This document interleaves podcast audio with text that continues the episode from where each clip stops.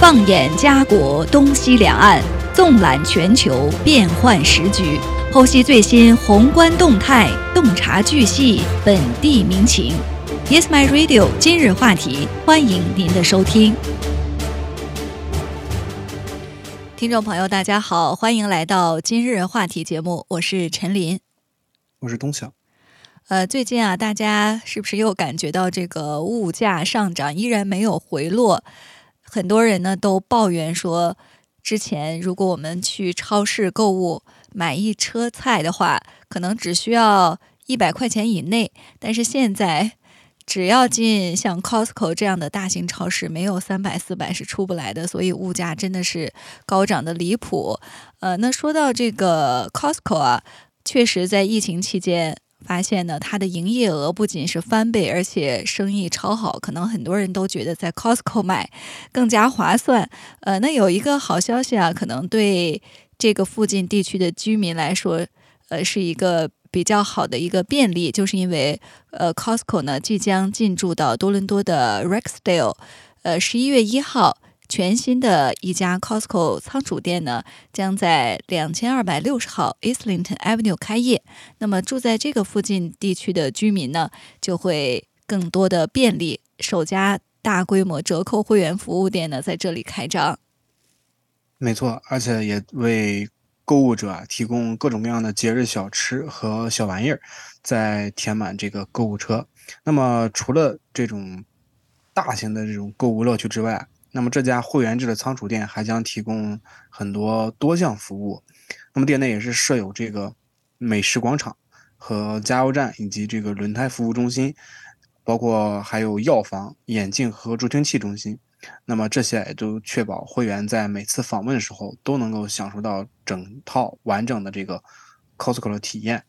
那么也是作为加拿大最大的一个零售商之一啊，Costco 在全国全加拿大是拥有一百多个门店，那么其中在安省也是有四十个门店，也是为这个购物者提供一些优质的商品和折扣，有非常有力度的折扣。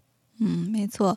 所以我看之前有一些网友就专门分享了，说到 Costco 来解决这个午饭的问题，因为到午饭这个高峰时段，Costco 内部呢会设有很多的食品的呃试吃的摊位，那左一家尝一下，右一家再拿一下，很多人说基本上午饭就可以在这里解决了。呃，当然是有这个。呃，占便宜的嫌疑啊！但是既然 Costco 提供了这样的服务呢，也是吸引了呃大量的顾客。对他们来说呢，肯定是从长远角度来说是盈利可以是翻倍的。呃，所以无论您是这个烤鸡的铁杆粉丝，还是店内购买的这个 Cookerland Signature 品牌的主食，呃，烘焙的必需品啊，呃，基本的。衣柜用品、维生素、家居装饰，或者是打折书籍，在 Costco 呢都有足够的商品可供选择。呃，大家呢可以在里面逛上几个小时。那新开的这家 Costco 仓储店呢，是位于呃 Islington 和401高速公路的交汇处，可以说呢是属于繁华的零售和住宅区域。呃，住在这个地区的居民呢是非常的便利，所以很多人现在选择。呃，购买房产，呃，有的人可能会问说，附近有没有 Costco？如果有 Costco 的话呢，也算一个加分项。呃，说到这个物价，呃，很多人现在越来越觉得物价贵的离谱。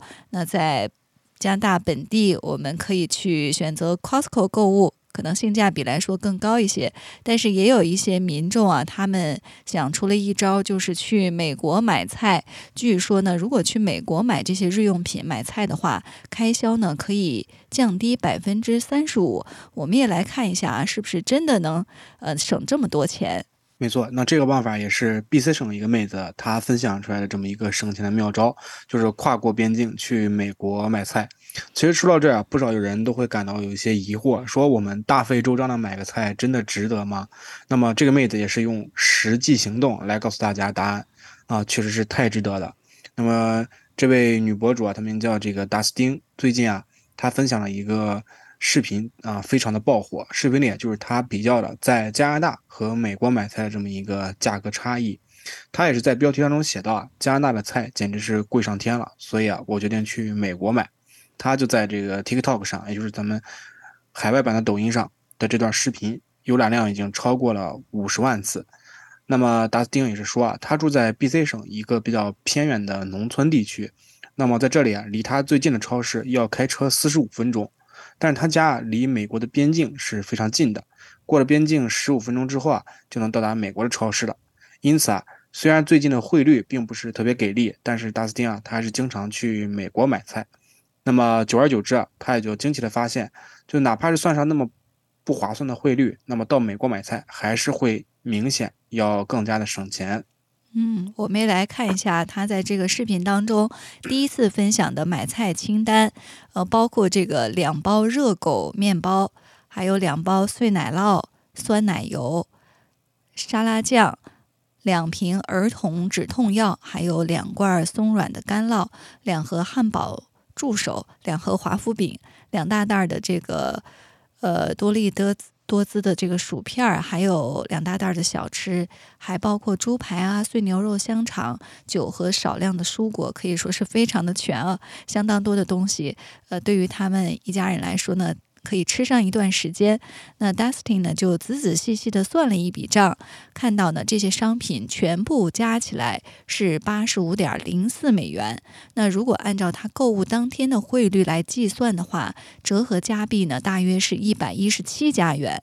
但是如果你在加拿大的超市买同样多的东西，Dustin 说呢，金额可以高达一百八十加元。所以呢，这样一对比，在美国买菜。购物相当于省了百分之三十五，没错。那么他也是说啊，呃，我知道大家都说要支持本地的市场，但是现在谁不是手头紧呢？我们都在努力的生活，所以说对 Dustin 来说啊，他跑到隔壁的国家买东西，比在自己国家买东西啊要便宜很多。那么对于有兴趣尝试的人啊，他还分享了一些过境买菜的小贴士。打个比方，那他在进入美国的时候啊，就会告诉边境。他的目的，比如说是买菜或者加油，那么购物结束之后啊，要准确的算出这个购物的金额，并且将它精确到每分，这样再回加拿大的时候啊，要方便报给海关。而且他也会提醒说啊，如果被随机检查，而你没有的报这个真实的金额或者是准确的这个金额，那么你可能就是露馅了，那你就可能面临一个处罚。虽然 Dustin 每天这个每次的运气都非常好。但即使带回价值三百元的家园的这个日用品啊，也没有被收税。但这并不是所有人都能达到的。那么他还是建议啊，大家先了解一下这个免税的额度。嗯，Dustin 的这个视频火了之后呢，他又接下来分享了第二次的购物经验。那结论呢，还是同样的，就是在美国买。呃，买东西啊更便宜。那同样的商品呢，在美国它是花费了一百二十点四四美金，折合加币呢大约是一百六十四点二七加币。那如果购买同样的物品，在加拿大呢，则要花费二百零六点三八加币。呃，可以说这样一对比啊，就能感觉到加拿大的这个物价真的是贵的离谱。所以有的人就说，在加拿大生活呢，简直是呃水深火热。那美国的这个房价低，工资又高，物价水平还低，所以很多的。加拿大的居民啊，如果他们距离边境比较近，而且附近交通也比较便利的话，可能就会选择南下去美国来购物。呃，当然，对于大部分的居民来说，可能我们没有那么方便啊，说购买这个日用品或者是每天买菜就要跨境去美国购物，所以还是会选择大家公认的啊比较性价比高的 Costco 这种仓储式的。超市来购物，呃，那接下来呢，我们也来给大家呢顺带的分享一下多伦多的一位折扣专家，呃，告诉我们作为小家庭可以在 Costco 购买什么样的物品，因为我们知道 Costco 可能更加适合这种一个家庭里面有很多人大家庭来购买物品比较划算。那小家庭呢，到底在 Costco 是不是也可以呃拿到这个划算的物品呢？我们也来看一下。没错。这个折扣的专家啊，他也是今年七月的时候比较了 Costco 和 Loblaws 的这个商品价格，结果啊是在 Costco 是可以花更少的钱，那么买到更多的东西，这就非常适合需要养活一大家子的朋友。但是一个人或者两个人的晚餐怎么办呢？这个时候也是才一位购物专家表示说，对于小家庭来说，哪些商品是值得在 Costco 购买？那么，一这个专家也是说，他发布了一些关于房地产预算和购物储蓄等以金钱为导向的一些主题的指南，所以说他在这个方面还是比较专业的。那么他平常啊是为一一个三口之家进行一个采购，也就是两个大人和一个孩子。那么他呀就是把这个 Costco 购物啊比作去赌场。他表示说，如果你没有固定的预算，那么一进商店就很容易被感官刺激所吸引。Costco 的价格其实并非都是城里最优惠的，那么购买之前一定要比较一下店外的价格。那么一到两个人的家庭适合在 Costco 购买一些什么物品呢？那比如说是这个烘焙食品，比如说是面包啊。这个折扣专家也是说，呃，烘焙食品啊很容易冷冻，所以啊，即使是散装的，在小家庭里也不会浪费。那么对于不在家烘焙的顾客来说啊，这些产品往往是价格比较优惠。那么一个一一包三条的这个全麦面包啊，通常是在七点五刀左右。那么与其他商店相比啊，就肯定是非常便宜的了。还有这个奶酪和腌肉，Costco 奶酪和腌肉啊，价格也是总是说是最实惠的。嗯，另外呢，就是还有这个速溶咖啡，呃，如果你去 Loblaws 这样的超市，呃，购买的话，可能。要花费八点五刀才能够买到一百克的罐装咖啡。那相比之下呢，Costco 一大桶超过四百克的雀巢速溶咖啡呢，就比较值得购买了。还有就是坚果类的食品，呃，Costco 的价格呢是可以说是在超市当中比较呢是最便宜的。如果家庭里面吃很多的坚果的话，那么没有哪家这个超市的价格呢能与 Costco 相比。另外就是卫生纸。呃，这可以说是每个家庭啊，所有家庭的必需品。所以折扣专家呢，对 Costco 出售的 Kirkland 品牌卫生纸呢是赞不绝口，因为他发现呢，这是性价比最高的产品。没错，那么其他非食品啊，也是有一些很有折扣力度和折扣价值的，比如说，呃，像这个漂白剂、猫砂、垃圾袋、书籍和季节性的商品。当然，最后当然也是包括咱们日常所使用的这个汽油。但是同时啊，他也是介绍了一些小家庭，像一到两人的家庭，那比如说年轻夫妇和情侣，不值得在 Costco 购买的一些商品。那举个例子，比如说是水果和蔬菜，因为 Costco 的水果和蔬菜分量都是比较大的，所以啊，他不建议大家购买这种新鲜的农产品，除非啊，这个大家可以在它变质之前将它吃完啊。但是他说啊，水果和蔬菜往往都是这种批发量的，那么大部分朋友啊是没办法快速吃完的。还有一部分是因为同样的原因，就是这个奶制品。那么牛奶和酸奶等乳制品在 Costco 通通常也是一个批发的量，所以大家一定要谨慎购买。那么肉类，肉类也是一个比较特殊的例子啊，除非你要一次性喂饱一个村子的人，否则 Costco 可能不是您购买这个肉类的首选之地。不过你可以冷冻分类，这个分装这个肉类，那只是就大家别忘了吃。放在冰箱里，还有一些小家庭啊，其他的注意一些事项，比如说，Costco 也是没有遍布每一个城市。虽然我们刚才说它新开了一家，啊，那所以它通常是需要开车才能到的。那么也不是大家都会开车，或者每个家庭都有车。那么也就是考虑到这个交通成本，所以说大家也要算到 Costco 购买里。嗯，没错，所以。刚才我就想到，有一些朋友购房的时候，那首选的，呃，首先可能会考虑其中一个因素，就是附近有没有 Costco 超市。呃，如果有的话，当然这属于这个利好的条件。呃，那么这位折扣专家呢，叫 Mo，他呢也自己创办了个人理财网站，叫 Canadian Budget Binder。呃，大家呢可以从中学习一些购物的技巧和省钱的办法。确实，现在在这种物价高涨的情况下，我们每一个人呢都要加强这方面的预算，也要学习一些省钱购物的技巧了。呃，接下来呢，我们再来关注一个呃中国方面的话题。那今天呢是周五，我们也来说一说一个比较轻松的话题。呃，每年呢，在中国的这个电影。档期方面，大家比较关注的几个档期啊，像春节档或者是国庆档，还有暑假档。那刚刚过去的这个暑假，在中国的电影领域呢，有一个影片就可以说是爆火，呃，有人也称它为是逆袭成票房榜的第一。我们也来看一下，这到底是一部什么样的影片？凭什么它就成为了暑期的黑马？没错，那么。在今年已经有超百部这个新片瞄准了这个暑期档期，比如说前段时间特别火的《消失的她》，那么票房已经突破了三十三亿，包括王宝强执导的这个《八角笼中》也是突破了十五亿。那么在同一档期啊，这部新片超过了制作超过了三年的时间，那么豆瓣评分是八点二，所以说这这部电影就是《长安三万里》，是一部由追光出品的一个动画片啊。呃，说到这个追光动画呢，前几年的电影，呃，大家可能也有关注。那随着这个《白蛇新传说》系列、新神榜系列陆续推出，呃，追光动画呢，可以说形成了自己的这个套路。呃，神话新编就是追光的代名词。那之前呢，有这个白蛇的前传《废土青蛇》，呃，还有赛博哪吒。都是解构这个传说，重塑经典。那在符合当代审美和市场的前提下呢，呃，可以说是新瓶装旧酒。呃，出人意料的是呢，呃，追光在这之后呢，就跳出了舒适圈，呃，开始了新的文化系列创作。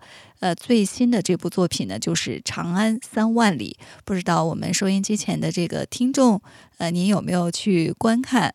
没错，这部电影啊，它跟往常追光的电影不太一样，他摒弃了这个，抛弃了神话的改编，抛弃了一个美型人物的建模，它是基于一个真实的历史背景、真实的历史人物，做了大量的这个数据考证，描绘了中国人如数家珍的一些诗人们的史诗。那么其中也是包括电影出现的李白啊、高适，这是两个主角。那么还有杜甫、王维。王昌龄和贺知章、李牧等等，看到这些名字，我不知道大家是不是已经记起了背诵全文的被这个背诵全文所支配的一个恐惧啊。那么影片其实也是以唐朝文化为历史背景，那么用李白和高适高适的这个一生串起的一场呃时代和令人骄傲的唐诗文明。那么也是在看完三《长安三万里》之后啊，这个。在在给大家看之前，也是说上一句，就是就能脱口而出的下一句的这个古诗。那么你在背诵的时候去看这篇文章，其实也会有完全不同的意义。那么这些诗人的浮沉人生啊，也将不止于语文课本上那些干巴巴的注解，而是更加的生动，啊，风非常的契合当下国风热和一些传统的文化热。那么追光前作啊，它的视效和一些创意都是一流的。但是剧情啊，一直是被诟病，成是说是追光追光公司的一个短板。但是整个《长安三万里》来看，它的这个剧情架构是非常完整的，甚至说可以说有一些惊喜。首先，影片的切入视角就非常的大胆大胆啊，让人感到出其不意。大家会以为电影会呈现一个唐代最繁荣的盛世，可是开场却是安史之乱爆发后的数年间，那么吐吐蕃大军啊。呃，攻打西南，将这个汉朝的这个将士啊困困住。那么这个王朝啊也是呈现一个衰微的场景。那么了解历史的朋友也知道，唐朝的衰落就是从安史之乱之后嘛。那么大家都以为李白是主角，会以李白的生平描绘展开这部电影，但是恰恰影片却是以高适的视角为主线。那么通过高适这个人对李白的回忆，以及两个人人生的一些交叉，徐徐将这部电影展开。嗯，可以说这个剧情的架构非常的有创意啊，呃，不是我们呃平时感觉的那种套路，它是从这个高适的角度来回忆李白，可能更客观的让我们了解这段历史和人物。呃，可以说呢，呃，这个影片是非常值得大家去观看的。那我们在这里呢也。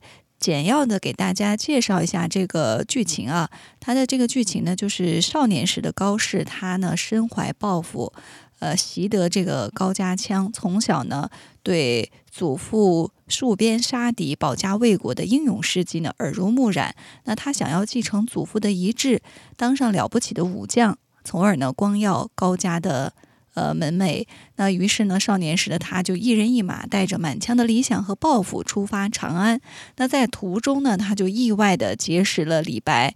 那李白呢，是一位天才诗人，自由潇洒，放浪不羁。呃，我们可以说在中学时代是没有说熟读这个唐诗三百首，但是其中的一些名句，相信大家呢是。耳濡目染，现在都可以脱口而出。比如说“天生我材必有用，千金散尽还复来。仰天大笑出门去，我辈岂是蓬蒿人”这样的，呃，这个诗作。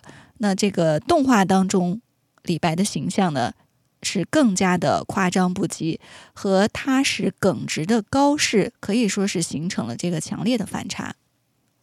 没错，这个影片啊也是跟大家想的不一样，他并没有一味的美化这个李白的形象。这个李白他前期是在影片当中是一个渴望入世、渴望一展宏图、大展抱负，但是啊后边他不止一次的入赘一个富贵人家，并且在暮年的时候也是急于功名再次出世的情节，都是有详细的描述。那么可能有一些情节啊，呃会让只通过语文课本了解李白的观众朋友们有一些不适。大家可能认为，哇，天才的诗仙居然会有这么多世俗的缺点，但是实际上这些情节都是在历史当中啊有真实考证的。那么李白心有不甘，却被形势啊推着入赘别人别人家。那么修仙，包括李白修仙，也是因为当时大唐的一个环境。那么商人啊，无论多么有钱，都是一个下品人，不得做官。所以啊，身为商人之子的李白根本没有参加。没有资格去参加这么一个科举考试，他的行卷被拒绝之后，好不容易被举荐成当官的，但是呢，却被卷入到各种政治斗争当当中。那么我们也是就更多的知道李白的豪迈，但是却少了他的一些悲壮的了解。所以说啊，当暮年的李白泛舟回乡，看着两边江色，那么他也是念出了那句“轻舟已过万重山”。恍如隔世，如梦初醒。所以说，本作将历史传说中有关李白的点点滴滴，像拼图一样，然后将它拼出，向大家展示了李白一生的画卷。嗯，没错。听到这个影片的介绍啊，我都非常想去看一看，因为我们从中学课本当中呢，可以说是死记硬背啊，这些诗词，我们不一定了解。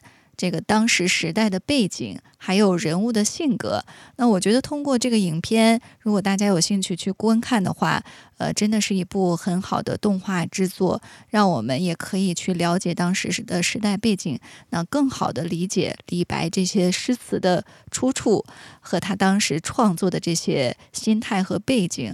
那在这个电影当中啊，他的高潮呢，就选择了以幻想形式呈现这个《将进酒》。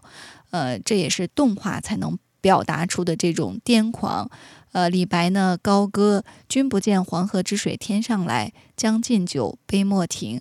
呃，拉着好友呢飞向银河，在九重天呢对着仙人高举金樽。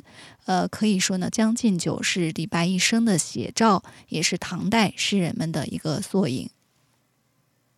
没错，那么其实啊，也不只是李白。作为当时最繁华的一个政治、经济和文化中心，长安也是所有文人骚客、有志之士梦寐以求的一个朝圣之地。但是啊，想要在雁塔题名，春风得意马蹄疾，一日看尽长安花，确实是一件非常难的事情。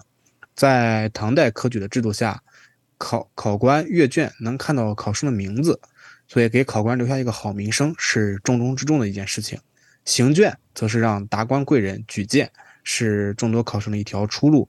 而作诗在唐代，除了抒发胸臆、兴起而歌，那么另一个作作用就是是入仕的这么一个敲门砖。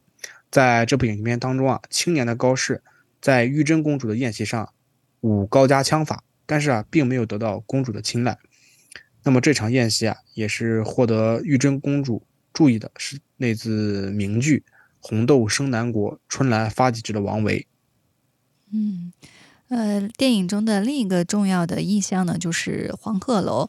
呃，黄鹤楼啊，我们都知道，当时是诗人才子聚集之地，诗人喝得尽兴了，便在这个诗板上题下一首。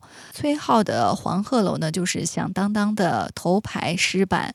呃，青年李白、高适。都曾为“昔人已乘黄鹤去，此地空余黄鹤楼”的这首吊古怀乡佳作所震撼。呃，虽然黄鹤楼呢在战乱下被烧了，但是只要这些描写黄鹤楼的诗还在，那黄鹤楼呢就在。呃，所以说这对留下这些千古名句的诗人们，呃，虽然我们现在通过影片啊了解到他们原先呢，呃。的初衷可能是想把这些诗作当做是走入仕途的这个敲门砖，但是最终让我们大家受益的就是他们这些诗作呢流芳百世，到现在还为我们所诵读，所以这也是呃当时这种历史时代大背景下的一个故事。没错，那么无论李白、杜甫，还是片中出现的其他诗人。最后可能都没有如愿，那么有的被贬，有的最后啊也是穷困潦倒。仕途走了最远的，相反是老实诚恳的高适，在当代人心中啊，他的印象也是一个边塞诗人。所以说，比起他的一些战场上的功绩来说，我们更熟悉的可能是“莫愁前路无知己，天下谁人不识君”这首诗。那么全篇啊也是穿插了四十八首唐诗，每一句都可以说是刻进咱们 DNA 的熟悉感。如果你觉得大家在看的时候啊，小朋友居多，可能会达成这种全影院附送的一个观影效果。那是课本里那些意气风发或是壮志难酬的大诗人们，永跃然于荧幕上，那么也是串起了一段重要的历史年代。那么确实啊，也没有什么比这更好的一个中华传统的文化教育了。那么我们在语文课本读到的一页啊，也许就是他们波澜起伏的一生。